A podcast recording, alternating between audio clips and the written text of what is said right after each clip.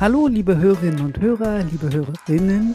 Hier sind wieder die Schmorbachs. Ich, Nicole Schmidt. Und ich, Sandra Rohrbach. Der Telekom Netz Podcast kümmert sich heute wieder um Digitalpolitik.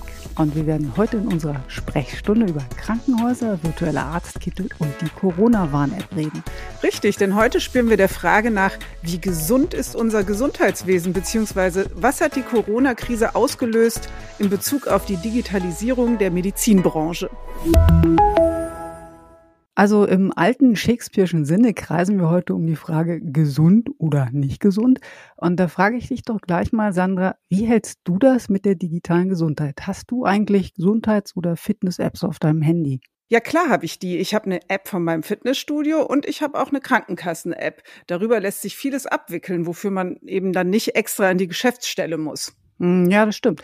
Smartphones sind in der Branche mittlerweile ein äh, echt wirklich wichtiges Hilfsmittel, also viel mehr als nur so ein kleines Vitaminpillchen oder so. Und ja, weil die digitale Technik eine immer wichtigere Rolle auch in der Medizin spielt, haben wir heute für euch unseren Experten Wilfried Bauer im Podcast. Wilfried kümmert sich bei der Telekom-Tochter T-Systems um die E-Health-Aktivitäten des Konzerns. Hallo Wilfried. Ja, hallo zusammen. Hallo. Wilfried, der Frage kannst du jetzt nicht entkommen. Wie hältst du dich denn so fit und gesund?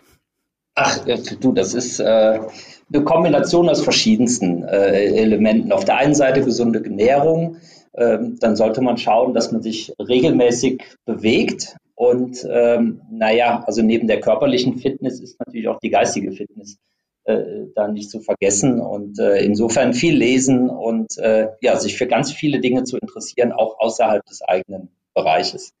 Boah, das äh, finde ich gute Vorsätze.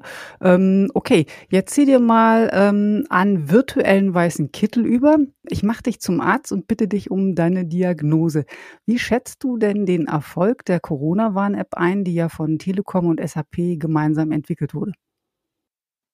Also ganz persönlich finde ich, war das ein Riesenerfolg bislang. Das hängt auch insofern ganz damit, äh, ganz einfach damit zusammen, dass wir uns am Anfang überhaupt gar keine richtige Zielsetzung für Erfolgsparameter eigentlich setzen konnten. Wir waren zu Beginn ganz äh, frisch konfrontiert mit einer Situation, wo es bislang auch gar keine Referenzbeispiele für gab. Und äh, ganz ehrlich gesprochen ist jetzt nur rein äh, gemessen jetzt an der Anzahl der Downloads und auch äh, an dem, was wir jetzt mittlerweile wissen, äh, wie oft und wie häufig dann auch über die App Warnungen ausgesprochen werden. Da sind wir äh, mit dem Erfolg und dessen, was erzielt wurde, halt auch ganz positiv überrascht und von daher absolut zufrieden mit bislang gezeigten Projektergebnissen. Wilfried, ist die Corona-Warn-App damit ein gutes Beispiel dafür, dass es statt umständlich bei digitalen Services auch mal schnell und ergebnisorientiert gehen kann? Hier kommen ja auch immer wieder neue Features dazu, wie gerade aktuell die Integration der Impfnachweise zum Beispiel. Ja, also finde ich absolut. Also das ist ein perfektes Beispiel dafür, wie man äh, quasi im, äh, basiert und mit Zuhilfenahme von agilen Software Entwicklungsmethoden äh, und auch immer am Puls der Zeit hinsichtlich der notwendigerweise zu integrierenden Funktionen halt auch sehr effizient äh, äh quasi halt im, im, laufenden Betrieb halt äh, eine Software weiterentwickeln kann. Äh, da haben wir ja jetzt gemeinsam aus Sicht der, der Deutschen Telekom, T-Systems gesprochen, gemeinsam mit SAP, glaube ich, haben wir da ein ganz gutes Beispiel gesetzt, was ja auch äh, von, von ganz vielen unabhängigen Stellen in Deutschland, aber auch international ganz positiv äh, erwähnt wurde und auch darauf referenziert wurde und auch wird. Und von daher glaube ich, haben wir da, äh, haben wir da ein gutes Beispiel gegeben und da werden hoffentlich noch, noch weitere Projekte danach folgen. Du sagst es selbst, ne, die ganz große Mehrheit ist offenbar bereit, digitale Apps äh, zu nutzen. Und zwar, weil sie auch den Nutzen ganz klar und deutlich sehen. Wie wird das sein? Werden diese Erfahrungen, die wir mit der Corona Warn App gemacht haben, äh, dazu führen, dass wir Ähnliches auch im Gesundheitswesen in Zukunft sehen werden? Ja, von diesem Trend muss man absolut ausgehen. Also wie gesagt, jetzt mit über, äh, über 28,5 Millionen Downloads. Grob gesprochen heißt das ja, dass auf jedem zweiten Smartphone in Deutschland mittlerweile die App läuft oder auf diesem Smartphone heruntergeladen wurde. Äh, wir müssen ganz sicher davon ausgehen, dass die Akzeptanz und auch insbesondere die Nachfrage nach digitalen elektronischen Gesundheitsdiensten ähm, aus Sicht der Patienten, dass die weiter zunehmen wird. Und äh, ich halte das jetzt auch aus Sicht der Patienten gesprochen, wenn man jetzt mal äh, darauf schaut, halte ich das halt auch für eine absolut nachvollziehbare Entwicklung.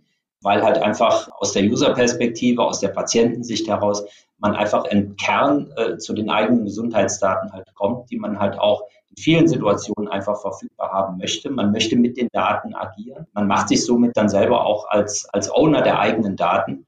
Und äh, ich finde, da gehört halt auch, gehört halt auch eine, eine userzentrierte, eine digital orientierte äh, Applikation und Bedienung dieser Daten gehört da absolut mit hinzu.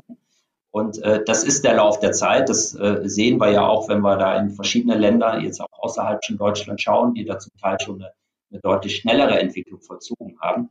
Und äh, das wird sich ganz sicher auch in Deutschland durchsetzen. Wilfried, andere Beispiele zeigen ja, dass wir in Deutschland, also andere Beispiele als die Corona-Warn-App, zeigen ja, dass wir in Deutschland auch sehr umständlich sein können, was das Digitalisieren von medizinischen Prozessen betrifft. Also Beispiel elektronische Gesundheitskarte, die ja unglaublich lange gebraucht hat, bis sie dann endlich mal das Licht der Welt erblicken durfte. Woran liegt das später vielleicht auch die Ängstlichkeit von Patienten eine Rolle? Denn hier geht es ja auch gerade um sensible medizinische Daten. Ach, ich würde das gar nicht jetzt auf, äh, auf den Patienten zurückführen, sondern ich führe das jetzt erstmal ja so ein Stück weit dann halt auch auf die Institutionen zurück, generell halt auch auf die Art und Weise, äh, wie wir in Deutschland digitalisieren. Ich habe oftmals den Eindruck, dass Digitalisierung in Deutschland bedeutet, äh, wir machen alles so wie bisher und zusätzlich noch digital. Das heißt, äh, daraus drückt sich für mich so ein bisschen eine gewisse Ängstlichkeit eher bei den Anbietern dieser Services halt durch, wirklich konsequent auf den digitalen Weg zu setzen. Der bedeutet, dass man halt auch bisher etablierte Prozesswege einfach abschaltet und wirklich das volle Vertrauen auf die Digitaltechnik dann letztlich setzt und auf die Anwendung, die man darüber dann halt auch bis hin zum Patienten führt. Und äh, ich glaube, wir haben das bei der App jetzt gezeigt. Auch hier äh, gab es äh, bei der Corona-Warn-App, wenn man das jetzt als Referenz nochmal nimmt, auch hier gab es zum Teil noch Medienbrüche drin, äh, beispielsweise bei der Testergebnisübermittlung ja, bei, der, bei der Abgabe der persönlichen Daten über das äh, Papierformular etc. Ähm, aber ich glaube, wir waren da schon auf einem guten Weg und wir könnten auch das noch weiter äh, digitalisieren. Aber insgesamt, glaube ich, müssen wir uns auch durchaus manchmal mehr trauen und müssen auch mehr äh, äh wirklich die technologischen Möglichkeiten nutzen, die einem gegeben werden und äh, nicht zuerst mal die Probleme sehen. Jetzt haben wir ja viel über Apps gesprochen. Schauen wir doch mal in den Bereich Krankenhäuser rein. Auch hier werden ja digitale Lösungen immer stärker eingefordert. Was habe ich denn als Patient denn jetzt davon? Wie wird ein Krankenhaus durch digitale Lösung für mich als Patienten besser? Beispiel, ne, ich komme jetzt mit meinem gebrochenen Arm, der muss operiert werden, der heilt ja jetzt nicht schneller, nur weil mein Röntgenbild digital ist. Nee, aber das, das ist ein gutes Beispiel, weil daran kann man es perfekt erklären. Wenn das Röntgenbild digital ist, heißt das, dass es halt auch nicht ewig oft quasi erneuert werden muss und vielleicht von einem anderen behandelnden Arzt in einem anderen Haus, weil er eben das analog erstellte Bild dann eben nicht zur Verfügung hat, äh, dann nochmal äh, neu in die Aufnahme geschickt werden. Und äh, in dem Moment, wo das Röntgenbild digital vorliegt und in dem Moment, wo man über eine Infrastruktur verfügt, wo halt alle äh, praktizierenden Ärzte, die für äh, die, die eigene Therapie, für das eigene Genesen quasi einen Beitrag leisten, halt angeschlossen sind, äh, reicht es halt vollkommen aus, wenn das Röntgenbild eben nur einmal erstellt wird. Und äh, in letzter Konsequenz wird dadurch die Behandlung, die wird effektiver und äh, hoffentlich ist die Genesung dann nachher für einen selber dann auch äh, schneller und auch erfolgreicher. Also ich glaube, das spielt schon alles miteinander zusammen. Das spielt Digitaltechnik vielleicht nicht die alleinige Rolle drin, aber es ist ein, ganz relevanter Anteil, äh, wo man, äh, glaube ich, darauf äh, zurückschauen kann beziehungsweise auch zugrunde legen kann für die Optimierung halt auch des, äh der therapeutischen Prozesse im Gesundheitswesen. Ähm, Wilfried, wenn du jetzt nach den Erfahrungen von Corona auf der grünen Wiese ein komplett neues digitales Gesundheitswesen aufbauen könntest, was wären die drei wichtigsten Punkte, die du da als erstes sofort wuppen würdest? Naja, also ich würde äh, mir zuerst mal äh, genau überlegen, das mag jetzt vielleicht als Widerspruch äh, klingen, ist es aber gar nicht. Ich würde mir zuerst mal die Rolle des behandelnden Arztes oder des Therapeuten im Genesungsprozess, die würde ich mir äh, genau definieren. Denn für mich äh, spielt nach wie vor halt auch die unmittelbare menschliche Betreuung. Bei der Behandlung von Krankheiten spielt für mich immer noch eine ganz zentrale Rolle. Der Arzt ist halt auch Mittelpunkt und zentraler Spieler im Gesundheitswesen.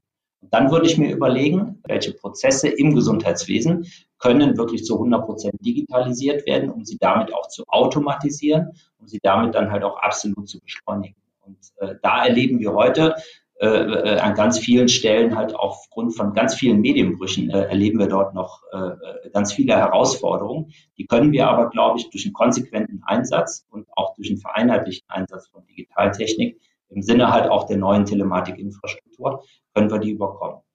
Und äh, auf dem dritten Feld würde ich mir überlegen, halt welchen Einsatz von zusätzlichen Technologien, gerade mal aus dem Bereich der künstlichen Intelligenz, unterstützen eigentlich zukünftig das Arbeiten des behandelnden Arztes hin zum Patienten.